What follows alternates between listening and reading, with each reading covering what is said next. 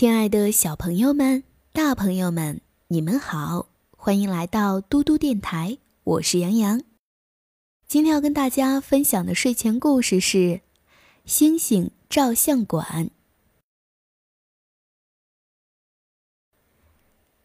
大猩猩聪聪开了一家照相馆，儿子小猩猩贝贝在父亲的影响下也成了小摄影师。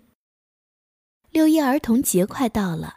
贝贝向父亲提议，儿童节这天免费给小动物们摄影留念。大猩猩聪聪爽快地答应了。怎么把这个消息告诉大伙儿呢？小猩猩贝贝拍了拍脑袋，眼睛一亮，有了！他飞快地跑进房间里，找出一大堆五颜六色的彩纸，用黑笔在上面工工整整地写着。六一儿童节，免费为小朋友摄影留念。聪聪照相馆联系电话：三零幺五五。贝贝看了看，也甜甜的笑着。他觉得这个办法还真不赖。写好字后，贝贝又跑到商店买了许多氢气球，将彩纸系在气球上。贝贝还找来许多瓶子。将剩下的彩纸折好，塞进瓶中，拧紧瓶盖后，又在瓶上注明“漂流瓶”。贝贝高高兴兴地来到一个大草坪上，将一个个氢气球放出去，让它们飞向四面八方。居然还有一个气球一个劲儿地向天空飞，钻到云层中去了。小猩猩贝贝又跑到河边。将一个个漂流瓶放入清清的河水中。这可是写给江河湖海的小朋友们的信呀！聪聪照相馆吗？我是小熊，看到这个消息，太令人高兴了。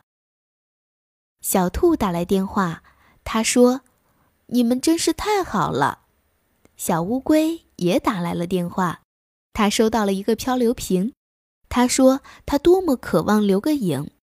可是他家离聪聪照相馆太远了，贝贝安慰小乌龟说：“不用急，他会上门服务的。”六一儿童节到了，一大早，聪聪照相馆便门庭若市，小白兔蹦蹦跳跳的来了，他手里还提着篮子，里面装满了贝贝最喜欢吃的草莓。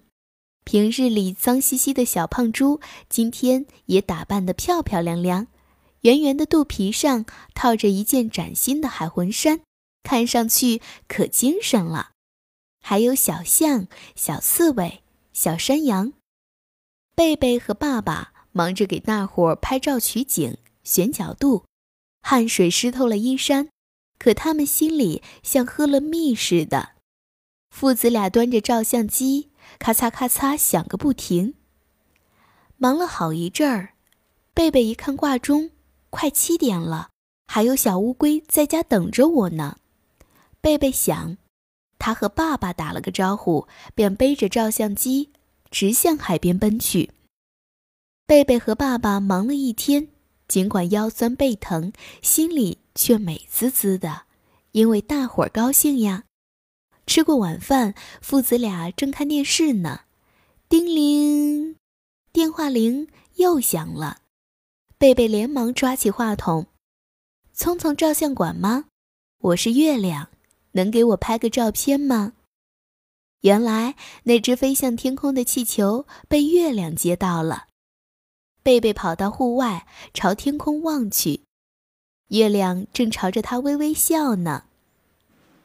爸爸。我们应该给月亮阿姨也留个影，贝贝说。可是它离我们太远了。这有什么难的？大猩猩聪聪说。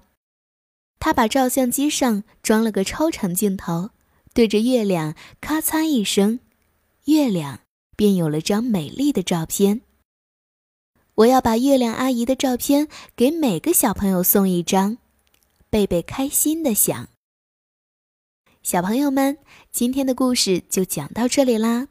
想要听更多更好玩的故事，记得让爸爸妈妈关注微信公众平台嘟嘟 Radio，我是杨洋，我们明天再见啦，晚安。